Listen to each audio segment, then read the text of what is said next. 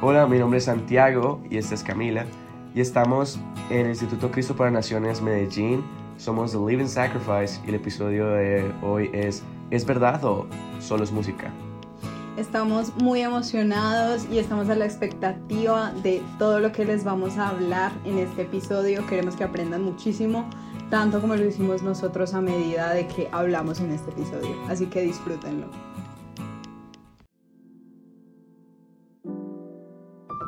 Este es el podcast Living Sacrifice, donde la adoración encuentra un otro sentido. Bienvenidos a este primer capítulo o este primer episodio llamado ¿Es verdad o solo es música? Y vamos a estar discutiendo un poquito acerca de, de la adoración y lo que realmente significa, significa la adoración. ¿Tú cómo crees que es la adoración en las iglesias?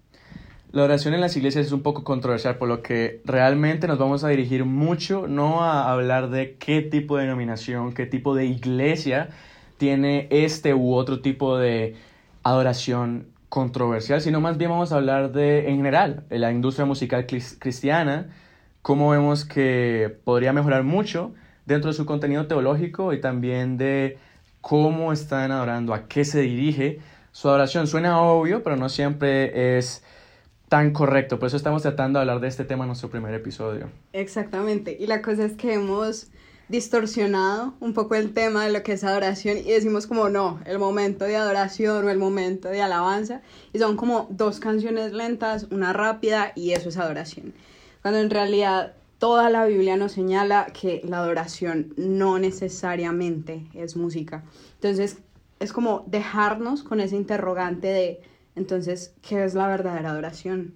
O cómo sé que la música que yo estoy cantando, que yo estoy escuchando, realmente adora a Dios. Exacto, y, y, se parece como que estas personas que graban este tipo de canciones, ¿saben ellos verdaderamente el contenido tan fuerte de la Biblia con respecto a la adoración? Si la adoración es solo música, um, y si solo se trata de hacer de música que suene muy bien para las personas, entonces ¿Estamos hablando bíblicamente o estamos hablando más como una industria? Una industria musical que se dirige más a nuestros sentimientos, persigue los corazones de las personas que escuchan, no para salvación, sino realmente para que estas personas sientan un mensaje fundamentado en bases cristianas, sin embargo, no tiene un contenido de oración real, por lo que podríamos decir que la oración es necesariamente solo cantar o tal vez solo hacer, sino es una combinación de muchos tipos de cosas, no necesariamente todas se hacen, sino muchas otras tienen que ver con el ser.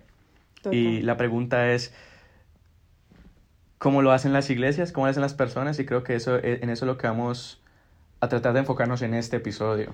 Yo creo que hay algo que debemos tener en cuenta y es que vivimos en una sociedad humanista. O sea, es una sociedad que solamente piensa en sí misma, finalmente es una sociedad occidental.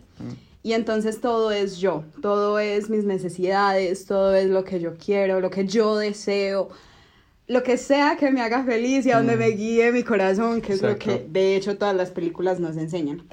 Y de hecho eso se ha metido mucho en la iglesia. Entonces es como, en cierto punto, las canciones dejan de adorar a Dios y empiezan a adorarnos a nosotros mismos. Entonces, ahora, vamos a hacer una pequeña aclaración y es que no en ese momento no pertenecemos a ninguna denominación exactamente. Digamos que estamos diciendo simplemente lo que dice la Biblia, más allá de irnos a, ser bautistas, o a ser reformados, o a ser pentecostales, carismáticos. Simplemente queremos decir, hey, esto es lo que dice la Biblia. Entonces, dejando eso claro, vamos a leer una pequeña estrofa de una canción, tal vez un poco controversial, un poco polémico, un poco polémico y dice, Jesús, me aceptas como soy y me repites que solo tuyo soy. Tú me conoces y me amas, cuánto me amas. Tu gracia y bondad me recuerdas, cuánto me amas como soy. y ese, ese es famosa, um, Hilson. Sí. Y como dice Cami, no queremos hacer parecer, oh, Hilson lo tiene mal, sino estamos analizando la canción sabemos que tal vez esta canción ha ministrado a muchas personas, por lo que realmente no queremos criticar necesariamente, o la, la, la, idea de estas personas era un mensaje muy humanista, sino es realmente esto algo que se parezca más a la Biblia. Antes de hacer el contraste, entonces vamos a ir un poco hacia, hacia cómo estamos midiendo esto. Si vamos a hablar de mensajes que tocan nuestro corazón, entonces vamos a un mensaje que tocó la- el corazón de algún autor bíblico. Este es el caso del Salmo 22, 14, y dice, soy derramado como agua y todos mis huesos están descoyuntados. Mi corazón es como cera, se derrite en medio de mis entrañas. Suena como algo que no sería muy popular en una canción. ¿Por qué? Porque la diferencia entre este tipo de canciones y tal vez este tipo de salmos, a pesar de que las intenciones son diferentes, nos muestran que existen más que un solo tipo de mensaje ah, en la música, o debería existir un mejor mensaje en la música. No sé exactamente cuál es la intención de estas personas, pero suena que en el mejor de los casos está diciendo gracias a Dios que me amas como soy. Lo difícil es que entienden qué significa amarme como soy. Significa me amas porque soy un pecador y más un mensaje de tipo romanos, cuando todavía somos pecadores, aún así Jesús murió por nosotros. Si ese es el mensaje, entonces suena muy teológico. Sin embargo, una persona que nunca ha escuchado nada acerca del Evangelio suena, oh, este Jesús me puede aceptar incluido con mi pecado y realmente no tengo que transformarme de ninguna manera, sino puedo seguir siendo igual y Jesús me ama de esa manera. Exacto. Y nos suena mucho a este tipo, a este tipo de salmos, en el cual realmente entendemos de que ciertas situaciones nos rompen, nos quiebran. A veces estas son cuando somos confrontados con nuestra humanidad. Ese quién soy yo, ese ser termina siendo malo. Y, y es ahí donde necesitamos gracia. Si la canción entonces habla de gracia, entonces ¿de qué tipo de gracia está hablando? Y, y tenemos que ser claros porque si el grupo musical no nos hace entender esto, entonces tal vez la persona diría, no, es para motivar a la gente a ir a la iglesia. Sin duda alguna es un mensaje muy noble, pero se supone que muchas de nuestras canciones, si son intentos cristianos para evangelismo, deberían predicar el evangelio completo. Y si el evangelio es solo Jesús me ama, sin importar quién soy, entonces falta mucho del evangelio. No tengo que transformarme, sino es la iglesia para el mundo, ¿sí? Y el mundo transformando a la iglesia y no la iglesia transformando el mundo. Al final no hay un propósito de por qué ser salvo. Si Jesús me, me ama tal como soy, entonces soy solo una persona que se ama a sí mismo, oh, y Jesús también me ama. Entonces, ¿cuál es la diferencia del cristianismo en esto? Ese, ese, ese es el- uno de los primeros puntos. El contraste no es de que esta canción sea hereje, es esta canción me deja muy incompleto cuando estoy tratando de evangelizar a alguien.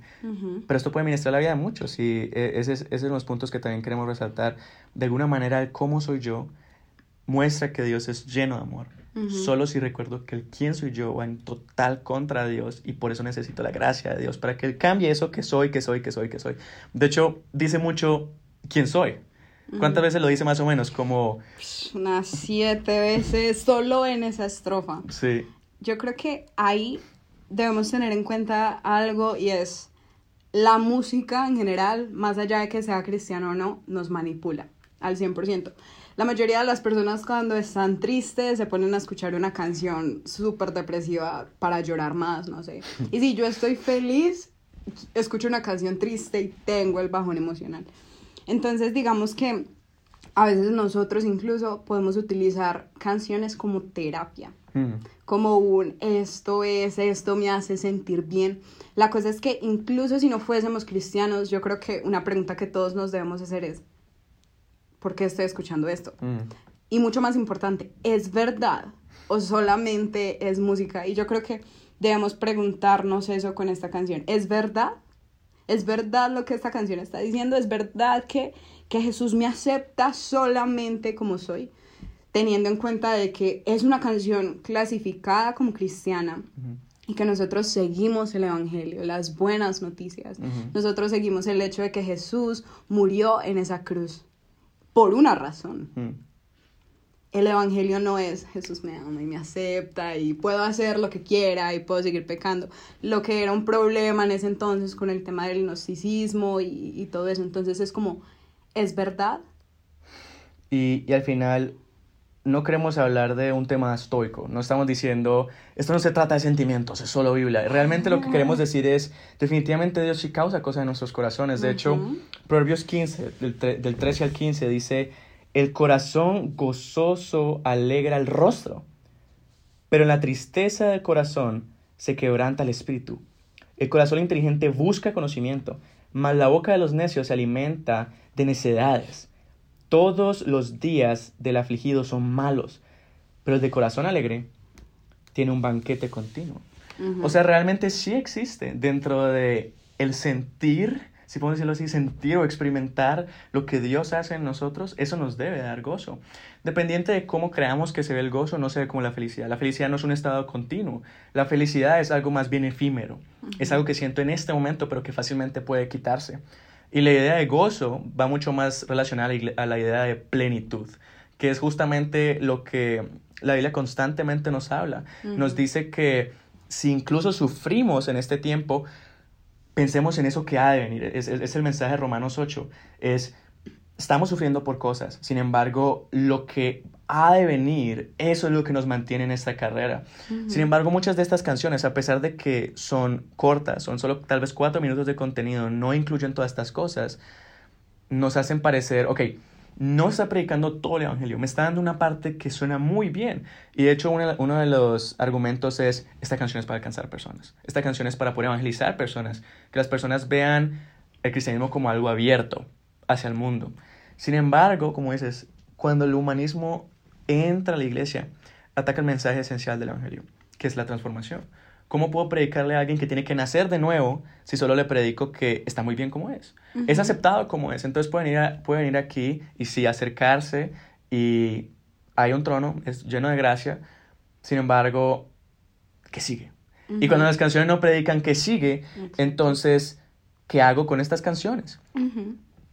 Ahora, yo creo que ahí hay algo muy importante y es como la canción está adorando a Dios, que es nuestro, debería ser nuestro propósito en esos 20 minutos de, alabanza que creemos que es una adoración. Entonces, ¿está adorando a Dios o, o me adora a mí?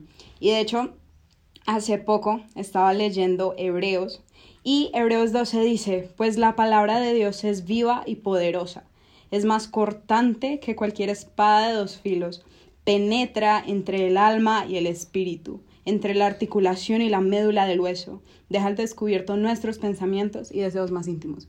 Es decir, Dios no necesita más de un minuto para tener un encuentro con nosotros. Y creo que a veces en medio de, ese momento de alabanza vemos a personas llorando y gritando y, está bien, pues, no sé, está bien.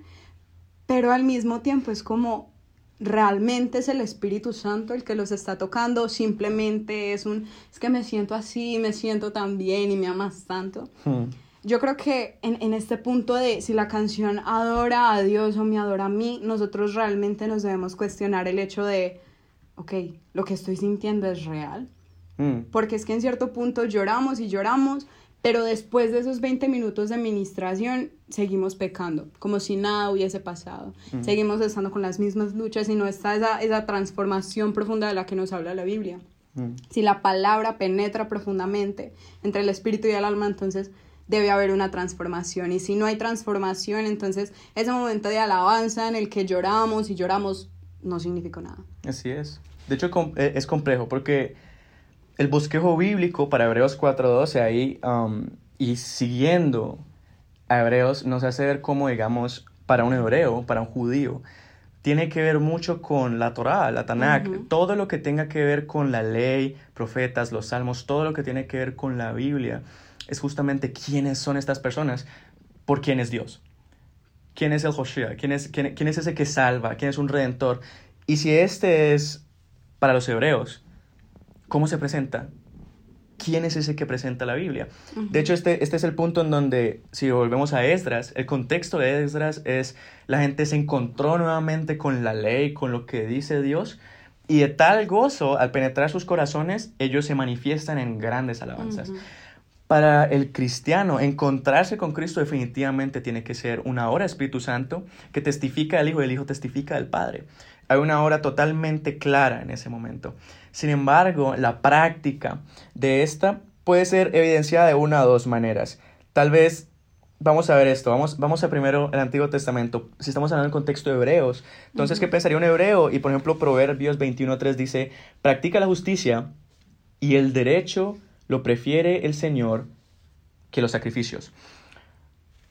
Eso quiere decir de que Dios definitivamente prefiere un, un cierto hecho de corazón más que un tipo de sacrificio literal en el sentido de mato a algo como un cordero Sí. para agradar a Dios. Él, él se refiere más bien ya para el contexto del Nuevo Testamento como yo espero que ustedes sean el sacrificio. De hecho, también Hebreos 13, del 15 a 16 dice, así que todos ofrezcamos siempre a Dios por medio del sacrificio de alabanza, es decir, fruto de labios que confiesan su nombre, y de hacer el bien que ayuda mutua a unos a otros, porque tales son sacrificios que agradan a Dios. Los sacrificios que agradan a Dios parecen ser sacrificios que hacemos en obras consecuentes a nuestra fe. Dicen labios que confiesen a Dios. Sabemos que en el Antiguo Testamento esto tenía que ver cuando Isaías en, en el capítulo 6 ve este panorama de- de- del trono. Él dice, yo soy un hombre de labios impuros. Y cuando vemos en la oración de antes, dice que ellos llamaban al nombre de Dios. Con labios impuros, y aún así la idea es presentarnos puros. Aún así la idea es adorar a Dios como sacrificio. Sí. Sacrificando principalmente, como también diría Jesús, nuestra carne. Crucificando la carne, no ser, no ser solo menos nosotros, como usa en ese texto de Juan el Bautista de que yo reduzca para que Él se alce. Ese es el contexto de ministerio. Realmente lo que la Biblia dice que tenemos que hacer es cru- ser crucificados.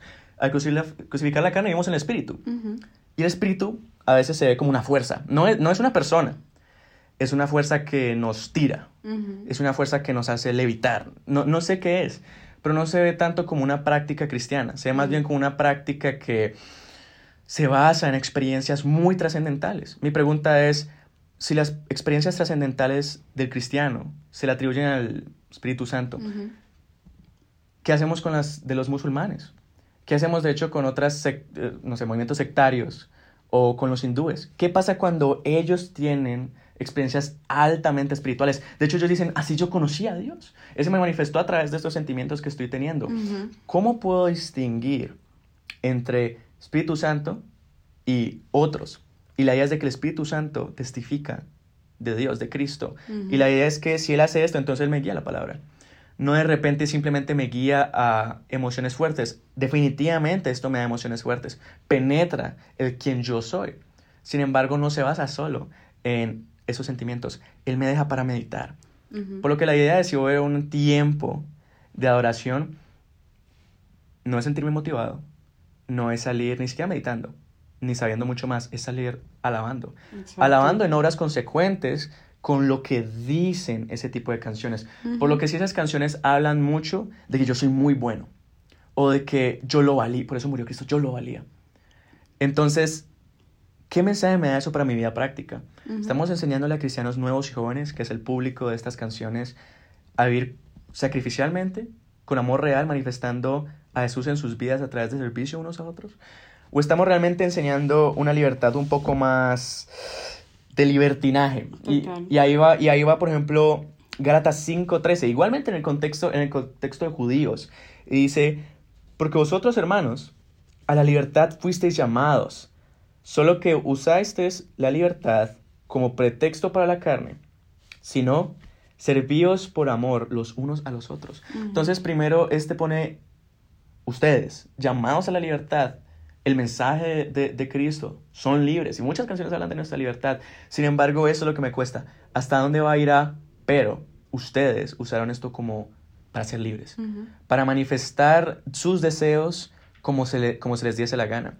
Y sabemos que se nos insiste, la gracia no es para que ustedes pequen, es para que sean diferentes. Y de hecho, la actitud consecuente es esta, sino servíos por amor los unos a los otros. Entonces, la adoración se ve mucho más, no como obras, para que ninguno de nosotros se sienta muy grande, sino se siente como algo consecuente, como que el amor que vive en nosotros se manifiesta y se manifiesta porque primero se manifiesta a nosotros y ahora se manifiesta a otros. Total. Si las canciones no enseñan esto, entonces, ¿qué enseñan? Exacto. Lo teso de esta precisa canción es que damos solamente los hechos, Mm. solo por encima. Y solamente en esa estrofa dice yo, o sea, o haciendo referencia a mí o al yo 18 veces. Y referencias a Jesús solamente cuatro veces. Mm. Entonces, el problema es que nuestro objetivo de adoración dejó de ser Dios y empezamos a ser nosotros. Ujú. Recordemos que la definición de adoración es como la respuesta a quién es Dios Mm. como Él es tan santo y yo me veo aquí, entonces es como ese ese, ese, como él está tan allá, yo estoy acá, por eso le adoro, al ver esa, esa diferencia. Pero entonces dejamos de ver eso y el objetivo de, de nuestra adoración comenzamos a ser nosotros mismos. Mm. Y en eso, Romanos 12, 1 dice, por lo tanto, amados hermanos, les ruego que entreguen su cuerpo a Dios por todo lo que Él ha hecho a favor de ustedes. Que sea un sacrificio vivo y santo, la clase de sacrificio que a Él le agrada. Esa es la verdadera forma de adorarlo. Entonces, realmente lo que hablamos ahorita, la oración se empezó a basar en los 20 minutos de, de, de, alabanza en la iglesia. Ni siquiera es una vida de adoración, son 20 minutos, sí mucho, y al principio y al final de la reunión. E ignoramos ese hecho. La adoración no son 20 minutos, la adoración no es música. De hecho, la adoración en el Antiguo Testamento no comenzó con música, comenzó con un sacrificio, con una ofrenda entre Caín y Abel. Mm. Entonces, allí es como ese de qué forma estamos adorando a Dios y si lo estamos adorando por medio de una canción o lo estamos adorando como un sacrificio vivo, santo y agradable, que esa es la verdadera forma de adorarlo, no hay ninguna otra manera. El resto son sentimentalismos y allí llega ese siguiente punto y es como como que analicemos realmente en la música que estamos escuchando, que no está mal escuchar música, Mm. no está mal adorar a Dios a veces por medio de música, de hecho es bueno eso, la Biblia también se adora a Dios por medio de la música, solo que no es la única manera, es como ese, ¿cuál es el mensaje central de la canción? Y el mensaje central de la canción a veces puede parecerse mucho más al mundo. O sea, realmente, ¿qué distingue el mensaje de un cristiano del mensaje del mundo? ¿Brillamos de la misma manera? Porque si el mensaje del mundo y el evangelio brilla de la misma manera, entonces no es verdadera luz. Esta luz es temporal, esta luz se va. Realmente se trata acerca de cómo yo brillo y no como Cristo brilla. De hecho, si seguimos Romanos 12, el versículo 2 nos advierte de esto, dice, no se amolden al mundo actual, sino sean transformados mediante la renovación de su mente. Así podrán comprobar cuál es la voluntad de Dios, buena, agradable y perfecta. Entonces, Sí. si podemos comprobar la voluntad de Dios, quiere decir de que Dios ya puso un set de reglas. Dios puso un set de cosas que Él declara su voluntad. Sin embargo, si estas canciones no hablan mucho de su voluntad, sino de cómo yo he experimentado su voluntad. Yo entiendo estas cosas y porque yo entiendo estas cosas, soy recíproco de todo lo bueno de Dios y mis responsabilidades no son más solo que adorar en gozo. No me da una responsabilidad. Realmente se amolda más al mundo como que las canciones lo que me hacen es el centro de la obra de Dios. Por lo que en el Evangelio el centro del mensaje soy yo, no Cristo. Entonces, ¿cómo podemos distinguir si el Espíritu Santo está ahí? Si mientras estoy alabando, si mientras estoy orando, se siente que el Espíritu me da los deseos de mi corazón, apunta hacia mí, entonces ese no es el Espíritu de Dios. De hecho, un espíritu que te da los deseos de tu corazón suena más al- bien al diablo. Y no tiene nada que ver con si es diablo o- si es Dios. Suena mucho a mí. Suena a que yo estoy, estoy de alguna manera llenando vacío. Estoy sintiéndome satisfecho con eso que yo llamo bueno. Y estoy tal vez ignorando lo que Dios llama bueno, pero que toma sacrificio y por ende cierto grado de sufrimiento, quitándome entonces yo de en medio. Y eso hace que reconozcamos la gracia de Dios en contraste con la muerte de la carne dentro de la humanidad. Y en eso podemos saber que le estamos adorando verdaderamente, que sentimos que vamos en dirección a lo que Él dice y no acerca de lo que nosotros sentimos. Si no, entonces seríamos princesas de Disney o simplemente seguiríamos cualquier tipo de ritmo musical del mundo, que significa más bien, si esto es conveniente, vale la pena agradar a Dios. Exacto. Si esto me hace sentir lleno, entonces vale la pena agradar a Dios. Sin embargo, esto no es terapia. Mm. Jesús no vino solo a decirnos qué bien que se sientan llenos. Es, Ujú. síganme. Independiente de lo que esto les tome a ustedes. Ya lo hice todo. Sigan lo que yo les he dicho. Esa es la voluntad de Dios. Que si le amamos, sigamos sus mandamientos. Estas canciones tal vez no apuntan mucho a esto. No por esto decimos no las escuchen. Sino al escucharlas hay que tener un entendimiento.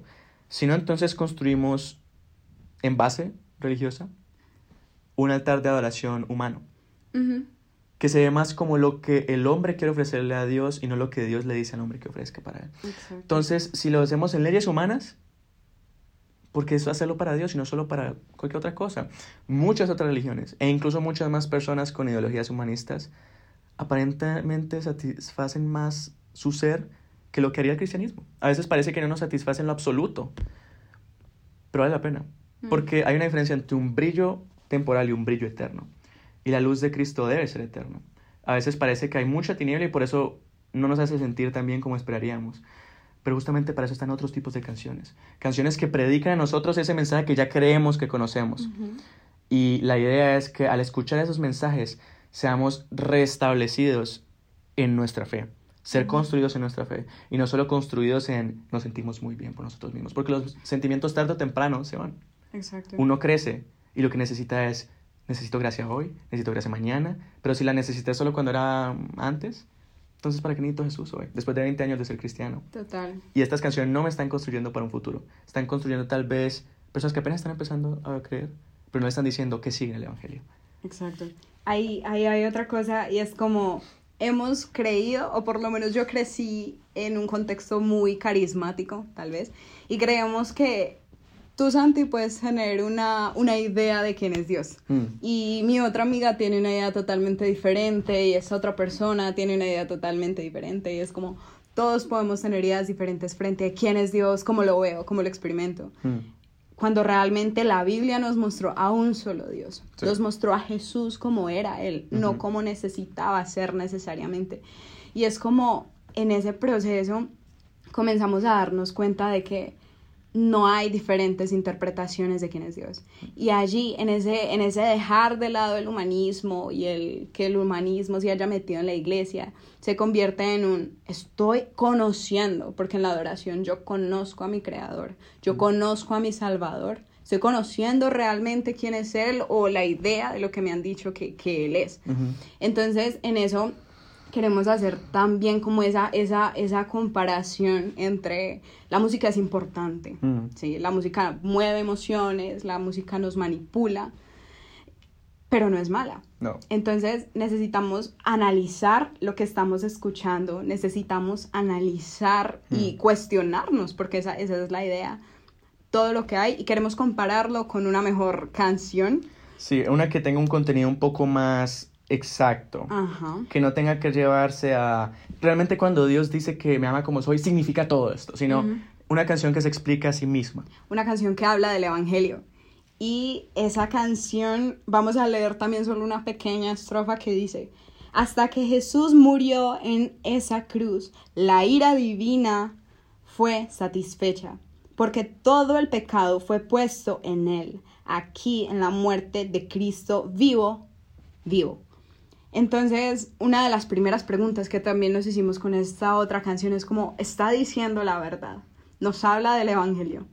Está diciendo una verdad que nos gusta. Y, y- y realmente, realmente eso, eso es lo malo. No hablamos de hay mala diversidad. Definitivamente, si vamos a lugares donde definitivamente hay culturas. Y las culturas son muy diferentes. Total. Y dentro de la diversidad, esa es la idea de que existan tribus, lenguas y naciones que adoran a Dios. Adoran a Dios, sí, dentro de su cultura, pero con respecto a quién es Dios y no quiénes son ellos. No se conocen a sí mismos a través de la adoración como centro. Ellos entienden que tienen que cambiar de lo que son para alabar a Dios. Definitivamente hay una hay una delgada línea entre lo que yo quiero hacer para Dios y lo que Dios dice que Él quiere que yo haga para Él. Y ahora mismo es cuando en esta canción nos da un mensaje mm, que no es popular. Total. Nos está diciendo que de alguna manera algo pasó. Y eso que pasó es dramático. Y es, Dios tiene ira. Ese Dios de amor que estamos hablando ahora es un Dios de amor. De hecho, me gusta mucho pensar también en Jonás 2. Jonás él es el profeta que va a las naciones y va a Siria, Nínive. Y lo que hace él en Nínive es predicar una de las peores sociedades que han existido. Y de hecho dice Jonás 2.9, ya, ya, ya viendo cómo Dios lo había puesto en- dentro de un pez, él dice, yo en cambio te ofreceré sacrificio y cántito de gratitud. Cumpliré las promesas que te hice, la salvación viene del Señor. De hecho, Jonás entendió algo muy importante, era que la salvación viene de Dios. Sin embargo, la salvación viene de Dios y en contraste vemos que el ser humano no entiende qué es esta salvación, qué significa esa ira. ¿sí? Y a veces creo que el hecho de que mencionemos la palabra ira suena que somos personas que son religiosas, sí. no entendemos verdaderamente qué Ujú. quiere decir Dios con eso. Sin embargo, ¿qué tal este hombre que sí entendía?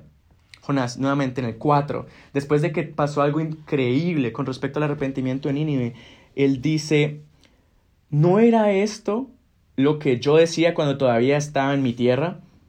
Por eso me anticipé a huir a Tarsis, Ujú.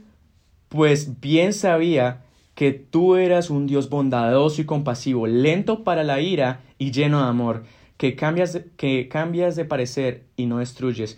Con cambias de parecer y no, y no destruyes, realmente se está refiriendo a, eres un Dios que, sabiendo que, esta que estas personas merecen justicia, has puesto la justicia en Cristo. Él se hizo pecado por nosotros.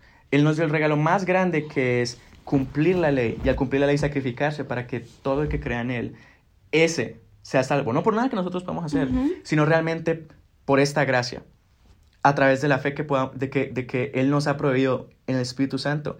¿Y esto qué significa? Si el mensaje no predica que realmente Dios, a pesar de que es lento en ira, tiene ira y la ira de Dios fue completa en Cristo, entonces no comprendemos por qué es tan importante que Dios me amó como soy, pero mira el sacrificio que tomó eso. Esto que soy yo tomó un sacrificio así de grande, Sí. que es gratuito, pero costó todo. Y al costarlo todo, nuestra actitud reverente es entonces ser transformados. Exacto. Renovación mental para hacer lo que Dios quiere. Y ese es el proceso entero. Total. Y ahí ya como para ir concluyendo, nos damos cuenta de que necesitamos encontrar música que adore a Dios y no que me adore a mí. Hmm. Necesitamos en ese momento de adoración encontrar ese adorar a Dios, adorar su santidad, su grandeza, en lugar de adorarme a mí. Los sentimientos, mis sentimientos no son la realidad. Mm. Yo me puedo sentir solo, pero no significa que lo esté. Entonces es como necesitamos entender que la adoración es, es ese momento de conocer profundamente a Jesús, entender su sacrificio, entender que Él fue sacrificio una vez y para siempre y yo ahora necesito ser sacrificio vivo, santo y, y- y agradable. Y finalmente, este es simplemente el primer podcast. Es, Sí. es un abrebocas de, de, de la amplitud de lo que es la, la adoración. Así es. Y con esto esperamos que de alguna manera se entienda que el mensaje inicial es, ¿es esto lo que dice la Biblia? ¿Le falta? ¿Deberíamos agregarle algo más? ¿Nos gusta? Y si tal vez es un no o me gusta más así, la idea de nosotros es abrirnos. Abrirnos no a nuestras opiniones, sino abrirnos directamente a lo que dice Dios. Exacto. La palabra de Dios es útil, es de Dios y por eso entonces debe cambiarlo todo. Exacto. Y si el Evangelio es por lo que cantamos, entonces debemos estar dispuestos a someternos a eso que Él dice antes que eso que nosotros sentimos. Y eso fue todo por este capítulo. De verdad que nos agradó mucho estar aquí. Esperamos poder seguir eh, ampliando el tema de la adoración. Gracias. Gracias.